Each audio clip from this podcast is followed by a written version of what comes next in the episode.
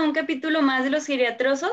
Hoy les vamos a hablar de un tema muy interesante, ya que tiene una gran incidencia en nuestro país. El tema de hoy que les vamos a hablar es dolor articular en los adultos mayores. Para el día de hoy tenemos a una invitada especial, estamos muy felices de tenerla con nosotros. Es una persona muy inteligente y muy capaz, la licenciada en terapia física, Arcelia Alvarado Caldera. Hola, ¿qué tal? Muchas gracias por la invitación. La verdad estoy muy contenta porque a platicar sobre este tema es muy importante y muy vital para nuestros pacientes geriátricos, ya que ellos son muy importantes en nuestra vida tanto social como familiar y sobre todo ellos necesitan un tratamiento inter y multidisciplinario y pues estoy muy feliz de ayudarles. Muchas gracias. Mi nombre es Mariana Hernández. Mi nombre es Alondra Córdoba. Mi nombre es Karen Sosa. Mi nombre es José Manuel Hernández. Bueno, entonces para ir comenzando con el tema, hay que decir que el dolor articular va a ser una de las causas frecuentes de consulta de los pacientes mayores. Y hay que tener en cuenta que del 25 al 80% de estos en algún punto va a tener algún tipo de dolor. Debemos estar muy conscientes que el envejecer no quiere decir que sea normal que tengas dolor, porque muchas veces se suele pensar eso, que al envejecer vas a tener algún tipo de dolor y no, no es normal.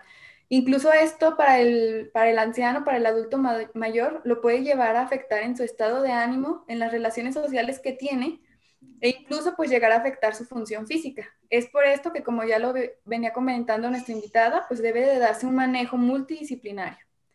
Y aquí me gustaría hacerle un par de preguntas a ella la primera de ellas sería que con qué frecuencia los adultos mayores visitan una clínica de rehabilitación y seguida esta pregunta, ¿cuál sería la causa más frecuente?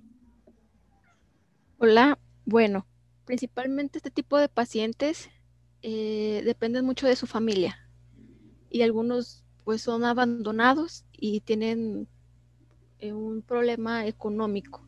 Entonces, ellos acuden mucho a nuestro centro para aliviar su dolor pero desgraciadamente hay alguna familia de ellos que no los apoya económicamente. Entonces, pues ellos llegan al principio de la rehabilitación y de hecho el porcentaje es alto. De hecho, son casi como el 75% de nuestros pacientes son geriátricos y pues empiezan un tratamiento pues estable, pero ya después abandonan las sesiones. Esto es que lo económico les afecta mucho. Entonces lo que nosotros hacemos es enseñarle desde que llega ejercicio en casa, que siempre se lleve su tarea y haga ejercicio en casa por si no puede ir a, su sesión, él lo pueda continuar en casa y no tenga algún tipo de dolor y pues esté tranquilo de que pues si no tiene apoyo familiar, sabe lo que tiene que hacer en casa. La otra pregunta es pues la consecuencia. Es pues por su pasado. Él a lo mejor tuvo un trabajo pesado en mina, estuvo trabajando cargando cosas pesadas y a base de eso pues tienen ya mucho dolor que es insoportable hacer alguna actividad, ya sea de su vida diaria como caminar, eh, ver, no sé, la tele, jugar con sus nietos, y es muy difícil para ellos. Entonces, por lo regular, ellos asisten y se les enseña en casa, trabajar en casa, porque sus trabajos, como por ejemplo también andar en bici, las afectó, si en un tiempo fueron deportistas, sus rodillas ya están muy desgastadas, entonces ya llegan con síntomas en el que ya no pueden dormir, eso les altera mucho lo que es el ciclo del sueño vigilia entonces también alguno de depresión, como tú comentabas, eh, lo que es la depresión, la ansiedad también les afecta y por eso van a nuestro centro. De hecho, también ahí participa mucho lo que es lo psicológico. Ellos a veces están, se sienten solos, muy solitarios y a veces ese dolor que sienten en sus rodillas no es el dolor que perciben como tal, sino lo que ellos necesitan es una compañía, y nosotros al estar con él conversando, platicando, se van muy felices y a pesar de que era su dolor en su rodilla, ya se van caminando mejor y la autoestima mejora mucho y eso es lo muy esencial, lo que nosotros tenemos en, en nuestra clínica, estar con ellos emocionalmente, porque eso también es parte de un tratamiento. Wow, no, pues muchas gracias. Ah, me gustaría que abordáramos algunos puntos de algunas patologías que nos pueden causar el dolor. Y qué interesante que el, ese dato que nos acaba de dar la licenciada de que el 75% de los pacientes que se atienden son geriátricos. Y uno a, lo mejor no lo pensaría, a lo mejor pensaría que son jóvenes que tuvieron un traumatismo, etc. Bueno, el, primer tema es el dolor lumbar. Eh, tomando otro dato, cerca del 30% de los adultos mayores, eh, de mayores de 65 años presentan esta, esta queja, que le duele su, su, espalda. Pues hay diferentes causas, ya sea un aneurisma de la aorta abdominal, disección aórtica, eh, síndrome de compresión medular, ya sea porque se dedicaba a, trabajo, hacia ejercicio, como nos comentaba la licenciada, fracturas eh, cervicales. Y estos pues ponen en riesgo la vida de nuestro paciente o causan una discapacidad y es por lo cual me imagino que van a los centros como el de la licenciada. Otro tema, pues, es la osteoporosis, que nos podría platicar algo, Alondra, de, de este dolor. Este, no les voy a hablar de la osteoporosis, pero sí de la, de la gota, que la gota en, los, en, nuestros adultos mayores pues tiene una mayor prevalencia, ya que ellos tienen este mayor tiempo con este, la hiperuricemia, con enfermedades asociadas como la hipertensión, la obesidad, la dislipidemia. Y lo que pasa con ellos es que con ellos no se va a presentar el típico cuadro agudo de gota que, nos, bueno, que nosotros observamos en el primer metatarsiano, sino que ellos este, sufren un cuadro que es más Mm, largo, que es poliarticular, y muchas veces nosotros lo llevamos a confundir con una artritis reumatoide y no le damos el tratamiento y el seguimiento correcto a estos pacientes. Sí, bueno, yo les voy a platicar de otra de las enfermedades. Otra, esta de hecho es la enfermedad más común que se presenta en los adultos mayores. Yo les voy a platicar de la osteoartritis. Esta es una enfermedad degenerativa de las articulaciones donde hay destrucción de los condrocitos. Las mm. principales manifestaciones clínicas de nuestros pacientes mayores van a ser dolor en las articulaciones afectadas, que casi siempre vienen siendo las rodillas, la cadera y las manos, donde además también hay rigidez, aumento de volumen articular, deformidad y muchas veces pues tienen incapacidad para hacer sus actividades que solían hacer antes. Este mm, se presenta diagnósticamente, pues nosotros lo tenemos que hacer con la clínica, o sea, es 100% clínica, pero si no se puede por clínica o si todavía tenemos como que una duda, pues hay que hacerle radiografías. Al momento de hacerle las radiografías, pues nos damos cuenta que hay osteofitos y también una disminución del espacio articular. Eh, muchas veces la terapia farmacológica pues no funciona, y se lleva a cabo, como por ejemplo en la cadera, una cirugía de una prótesis de cadera, donde es aquí donde le quiero preguntar a nuestra licenciada, eh, después, de la, de, después de la cirugía, ¿qué tan importante es que nuestros pacientes adultos mayores acudan a, a realizarse pues ejercicios? Sí, como mencionas, el paciente cuando sale de su cirugía eh, suele estar en cama. Y por la mayoría, los traumatólogos suelen decir, esténse en cama y tenga reposo. Pero a veces no se le dice al paciente o a los familiares los, los lapsos que tiene que estar en reposo. Entonces, los familiares piensan que no, no debe de moverse, debe estar en cama cuidadoso y lo dejan como dos meses en cama o hasta tres. Y ha llegado a veces que hasta cuatro, cinco, seis meses. Y eso está muy mal, porque nuestra musculatura se atrofia. Y ya nuestro paciente ya no tiene masa muscular y tiene rigidez articular. Y no solamente le va a doler, por ejemplo, que dices tú, la, la articulación de la cadera, sino ya va a empezar a doler hombro, rodilla, eh, como dijo tu compañero José Manuel, la columna. Y eso es por estar postrado en cama. Entonces, lo que nosotros hacemos es obviamente quitar primero como primera fase el dolor y la inflamación. Ellos cuando llegan de una cirugía traen hinchado y traen mucho dolor que no se pueden mover. Entonces nuestro primer objetivo va a ser controlar la inflamación y el dolor. Ya pasando esta fase, lo que nosotros vamos a hacer, vamos a empezar a hacer la fuerza. La fuerza va a ser vital para que nuestra musculatura no se atrofie.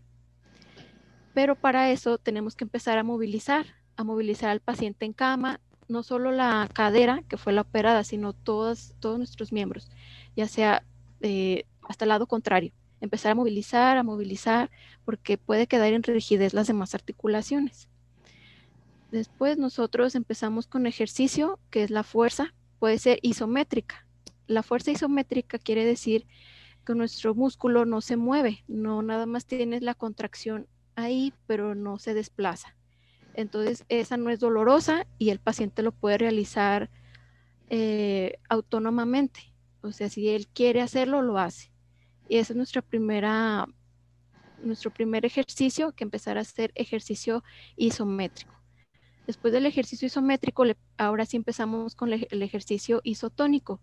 Quiere decir que ya tenemos movilidad de las extremidades y el músculo empieza a tener más actividad. Lo que podemos hacer es empezar a hacer ejercicio con ligas de baja resistencia para que el músculo se vaya adaptando a esa fuerza y no la pierda. Después ya lo empezamos a parar. Empezamos a que haga deambulación o la marcha, enseñarle cómo se tiene que hacer toda la biomecánica de la marcha para que no tenga caídas. Después de eso le enseñamos ejercicios de propiocepción o equilibrio. Estos nos permiten a que la articulación tenga información para que cuando vaya caminando no se caiga. Nos da como un sistema de alerta para que tenga equilibrio y no tropiece. Después de eso, mm, consiguientemente, hacemos ya ejercicios con más resistencia con el adulto mayor y obviamente los ejercicios son dosificados por si él tiene eh, presión arterial, si tiene diabetes u otro tipo de patología, tenemos que hacer un ejercicio muy bien dosificado para que el, el paciente no tenga daños y no tenga otro tipo de problemas. Después de ese ejercicio, tiene que estar siempre vigilado de un adulto para evitar caídas y sobre todo el entusiasmo. yo siempre lo que le digo a mis pacientes, nosotros hacemos el 30%, ustedes hacen el 70%. Nosotros les decimos qué hacer y ustedes lo hacen. Si ustedes no ponen de su ayuda, no vamos a avanzar. Entonces ellos son los principales de, poder, si quieren caminar, va a depender de ellos, no de mí porque me dicen, licenciada, por favor, ayúdeme a caminar, hágame un milagro. Le digo, sí, pero no depende de mí, depende de usted. Si usted quiere, usted lo va a lograr. Entonces, les digo, todo depende de la psicología del paciente. Y con eso nos va a poder ayudar a ser funcional para que ella sola se pueda bañar, pueda comer y no dependa de otro familiar. Pero es importante empezar desde lo básico, que es quitando el dolor, para que pueda moverse el ejercicio también es fundamental para que ese paciente vaya mm, adaptándose a su cuerpo que tenía antes. Es decir, todos nuestros músculos, articulaciones, nuestros movimientos tienen memoria. Si nosotros este, no bajamos la guardia en hacer lo que sus actividades que antes hacía, las va a recuperar de inmediato. Y si no las hace, nos vamos a quedar postrados en cama. Entonces es muy importante que el paciente esté comprometido a hacer sus ejercicios dosificados que nosotros le ponemos para que él los haga en casa y pueda volver a su vida diaria, va a poder caminar, va a poder ir a la tienda, va a poder bañarse, va a poder comer y va a poder hasta jugar con sus nietos. Pero es un proceso largo, es un proceso que no nos tenemos que desesperar porque si es una cirugía de, de columna, digo, perdón, de cadera, la deambulación va a ser muy difícil y obviamente eh, va a pesar porque el, material es pesado y si ellos perdieron masa muscular va a sentir muy pesado ese material. Entonces hay que empezar a fortalecer para que no tenga miedo, sobre todo también tienen mucho miedo a caerse, a que se vuelvan a lastimar, a que si dan un paso, no, no, no, es que me voy a caer. También hay que tenerles mucha paciencia y darles confianza para que ellos solo se animen a caminar y hacer sus propias cosas sin depender de alguien. Sí, yo creo que es muy importante como que darles a nuestros adultos mayores, a nuestros abuelitos, como la confianza y la paciencia y decirles, no, pues si, si tienes miedo, pues yo aquí te agarro o te apoyo para que, para que sientan la seguridad de seguir avanzando ellos mismos. Y es que aparte tomó un punto súper importante de que el paciente geriátrico en cuanto empieza a sentir que ya no depende de él mismo, sino que tiene que depender de otra persona, él mismo se empieza a sentir triste, se deprime. Entonces yo siento que, bueno, tú como, como oficio has de sentir muchísima mm, emoción o no sé, orgullo al ver que tu paciente ya puede caminar otra vez y así él mismo se siente este, autosuficiente y le dan ganas de, de seguir y de echarle pues más ganas. Sí. la verdad, a mí lo que a veces me dicen mis pacientes es que no tengo dinero, no sé cómo pagarle. Yo le digo, o sea, por mí no va a depender, o sea, va a depender de ella. Y a mí la satisfacción de verla caminar o pararse, para mí ya es, o sea, muy grato, yo me siento muy contenta. Entonces yo le digo, mientras yo le puedo ayudar, le voy a ayudar, pero también va a depender de usted. Porque hay otros casos que es al revés ellos se confían mucho de que yo voy a hacer todo el trabajo y ellos no ponen nada. Entonces yo solo cuando estoy ahí en su terapia hacen lo que les corresponde, pero en casa se vuelven a acostar. Entonces no vamos a avanzar y ahí nos podemos tardar hasta un año mm, y meses más y se desesperan y ya no confían en la terapia. ¿Por qué? Porque son también dependientes de, su, de sus hijos, de sus papás que les traigan esto, o de sus hijos. No, es que mi hijo no me cuida. O sea, va a depender de ella misma o del mismo para que pueda lograr hacer autosuficiente. Ok. Bueno, ahora mi compañera Karen este, va a hablar un poco de artritis reumatoide. Sí, ya como para cerrar con el tema de, de las patologías, vamos a hablar que, por ejemplo, en el caso de artritis se pueden presentar dos situaciones. La primera de ellas va a ser que es un paciente al que se le diagnosticó a la edad habitual, que es en una edad más joven, de los 20 a los 40 años de edad, y que ya llega a la edad adulta, a la edad anciana, con este padecimiento. Entonces van a ser años en que se viene cargando esta enfermedad.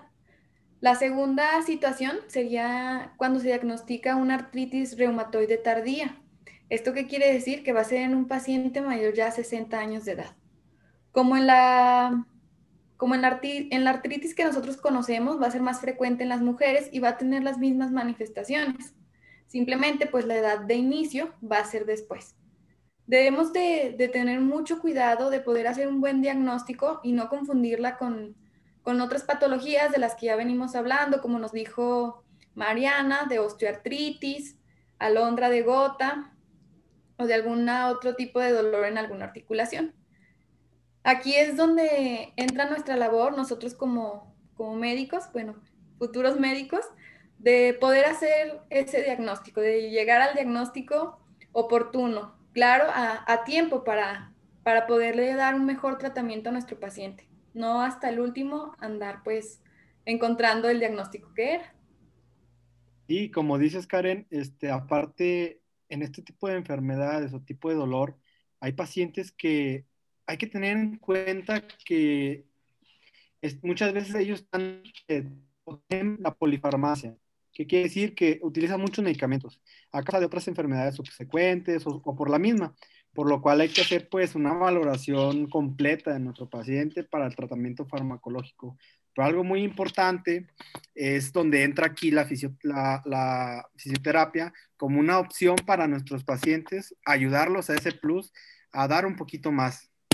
No sé, no sé qué, qué, piensan ustedes.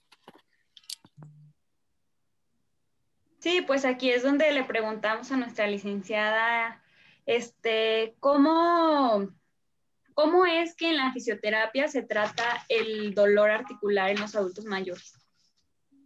Bueno, así como ustedes decían que tienen que haber un diagnóstico primero, ustedes también cuando evalúan el diagnóstico nos nosotros también hacemos lo mismo. Cuando nuestros pacientes llegan a consulta, nosotros también hacemos una anamnesis y una exploración física. Ellos también suelen tener su dolor localizado, pero no solo es un punto, por ejemplo, hombro, sino también traen rodilla o columna. Entonces, también puede ser un daño cognitivo o una deficiencia cognitiva. Quiere decir que venga un problema que sea como psicológico, que su cognición ya es muy baja, que no están muy atentos al dolor y aparte nuestro sistema nervioso se daña cuando ya son adultos mayores. Eh, la respuesta o el estímulo sensitivo es muy baja, muy deficiente y lo que hace es que a veces los pacientes no sientan dolor o viceversa, que tengan hiperalgesia. Entonces nosotros también desde que llegan hacemos un diagnóstico clínico y hacemos también diagnósticos diferenciales y por ende también si nos queda una duda, hacemos ya, nos ayudamos más sobre las pruebas de imagen, lo que es las radiografías, las resonancias magnéticas y a veces también el ultrasonido, lo que es muscularmente. Entonces, lo que nosotros hacemos ya después de tener un diagnóstico, nosotros también nos basamos en médicos. Ellos son como el primero que nos llega con diagnóstico y, e indicaciones, pero nosotros también tenemos la capacidad de evaluar. Entonces, nosotros también hacemos nuestra evaluación y ya si concordamos con él, pues estamos ya perfecto, perfectamente seguros de que es ese diagnóstico. Si nos quedan dudas, pues ya vamos eh, teniendo conversaciones con otros colegas o con otros médicos para que nos den sus puntos de vista. Ya de que tengamos un diagnóstico eh, seguro y hacemos nuestra, hacemos a veces test que nos ayudan a evaluar la funcionalidad del paciente. Hay varias test de funcionalidad como es el Senior Fitness Test. Es uno, un test que nos da como la, cómo evaluar la condición física del paciente. También nosotros evaluamos mucho lo que es la depresión y lo que es eh, pues la ansiedad y lo cognitivo. Entonces también usamos test que nos ayudan a evaluar como el test de dolor, que es el que usamos nosotros, que es el de la escala de EVA, análoga de EVA, que nos brinda desde el 0 hasta el 10. Entonces, el, como les comenté hace un rato, nuestros pacientes adultos eh, tienen a veces su sensibilidad anormal. Entonces tenemos que preguntarle del cero el dolor, que no tenga nada de dolor, y el 10 es el peor dolor de su vida. Y ahí es cuando nos damos cuenta de su dolor, de la escala de su dolor. Hacemos test de funcionalidad, que uno del que yo utilizo se llama CATS. Este nos ayuda a saber su funcionalidad en su vida diaria, como es el baño, eh, de bañarse, el, el de WC también, el de vestido, movilidad. Ese nos ayuda a saber cuánto es capaz de bañarse por sí solo, etc. Eh, usamos uno de depresión que se llama Yesabach. Ese nos ayuda mucho para saber si tiene familia que lo apoya, si se siente solo con su, con su familia, con su esposa, por la pérdida de su esposa. Entonces ahí ya nos damos cuenta de cómo apoyarlo, tanto en su movilidad, como en lo físico como en lo mental también nos ayuda mucho eh, saber sobre su alimentación, porque he tenido pacientes que no comen bien, entonces sus huesos se vuelven más débiles, más frágiles, eh, se fracturan, una caída leve se fracturan, entonces también la alimentación es muy importante. Nosotros aquí hacemos una combinación de todo y damos un tratamiento, como les dije anteriormente con el del paciente de cadera, nosotros lo que hacemos primero es quitar el dolor. Quitando el dolor o la inflamación, utilizamos algunas técnicas o materiales que nos ayudan a quitar el dolor, como es la electroestimulación. Es un tipo de corriente que llega a nuestro sistema mm, central para poder inhibir el dolor. Ese nos ayuda al principio para poderle quitar el dolor y el paciente tenga confianza de moverse. Eh, utilizamos también un ultrasonido que nos ayuda igual a la inflamación y al dolor.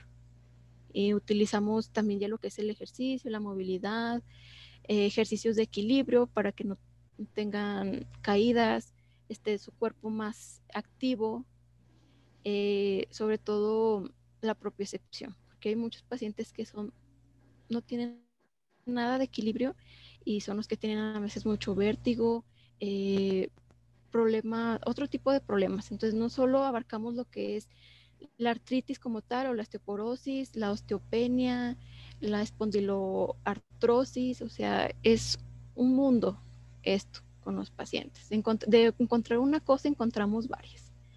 Entonces, tanto hacemos el tratamiento conservador de la artritis, osteopenia, eh, artritis reumatoide, hacemos lo demás, que es lo, cognitivo, lo emocional y la alimentación también le damos como un plan de que tiene que comer bien para poder mejorar pues su calidad de vida. Entonces también podemos mandarlo con el nutriólogo o si tiene problemas eh, cognitivos o de psicológicos con el psicólogo. O sea, nosotros trabajamos multidisciplinariamente, no somos como el sábelo todo y que abarcamos todo, no. Nosotros tratamos de mandar eh, a nuestros pacientes con los correspondientes.